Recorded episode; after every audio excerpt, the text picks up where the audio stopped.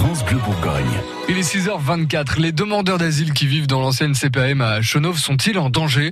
Depuis la fin de la trêve hivernale, ils sont en tout cas expulsables à tout moment. Une situation que dénoncent les associations comme la Ligue des droits de l'homme qui regrette l'absence de solution d'hébergement. Justement, le collectif de soutien aux migrants euh, a saisi le juge de l'exécution à Dijon dans le but d'obtenir un délai supplémentaire avant expulsion. L'affaire a été traitée hier, l'occasion de poser trois idées reçues à Dominique Clément, la de Dijon qui assure la défense des migrants. Bonjour. Alors, euh, vous avez traité une affaire concernant des, des demandeurs d'asile qui vivent illégalement dans, dans, un squat. Alors, première idée reçue, est-ce qu'on peut être protégé par la loi quand on est soi-même euh, hors la loi? Eh ben oui, on peut parce que la loi protège tout, euh, tout ce qui est de l'ordre du domicile. Donc dès lors que le lieu occupé constitue le domicile de la personne euh, qui l'occupe illégalement, eh bien la loi protège ce domicile. Mais attention, elle ne le protège que si c'était pas le domicile de quelqu'un d'autre. C'est-à-dire si c'était un lieu qui était vide, bien sûr. Si c'est pas un lieu qui était vide, si c'est un lieu qui était déjà occupé, qui était déjà loué, on n'a pas le droit. Dans ce cas-là, c'est du droit pénal. Deuxième idée reçue, on entend souvent dire que c'est quasiment impossible d'expulser euh, d'expulser quelqu'un qui occupe illégalement un squat. C'est vrai ou pas ça?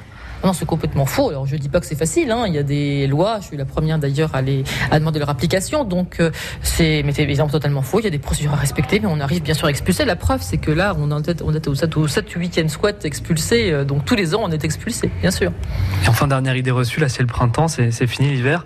Donc, c'est peut-être moins problématique euh, d'expulser des gens quand il fait beau? Alors, la loi permet l'expulsion dès lors que la trêve hivernale est terminée. Sur 31 mars, on peut expulser. Ça ne veut pas dire pour autant que euh, on a le droit d'expulser. Le juge peut accorder des délais. C'est ce qu'on a fait en saisissant ce nouveau juge aujourd'hui. Puis par ailleurs, c'est faux de penser qu'il est moins dur de vivre dehors au printemps ou en été qu'en hiver. En fait, il y a beaucoup de gens aussi qui sont euh, en déshérence et il y a beaucoup de gens qui meurent dans, nos rues au printemps et en été. Donc, euh, été comme hiver. Euh... Été comme hiver, chacun a droit à un toit. Merci beaucoup, maître Dominique Clément. Vous êtes bâtonnier de l'Ordre des avocats au barreau de Dijon. Bonne journée. C'était Damien Mestre. Alors on va résumer. Hein. Ce n'est pas parce qu'on squatte un logement que l'on n'a pas des droits à défendre. Par contre, il est tout à fait possible d'expulser euh, quelqu'un. Il y a bien des procédures à respecter, mais c'est faux de dire que ça n'arrive jamais. Et puis enfin, la loi permet l'expulsion une fois l'hiver terminé. Mais selon la bâtonnière, été comme hiver, euh, cela met toujours en danger la vie des personnes. France Bleu Bourgogne.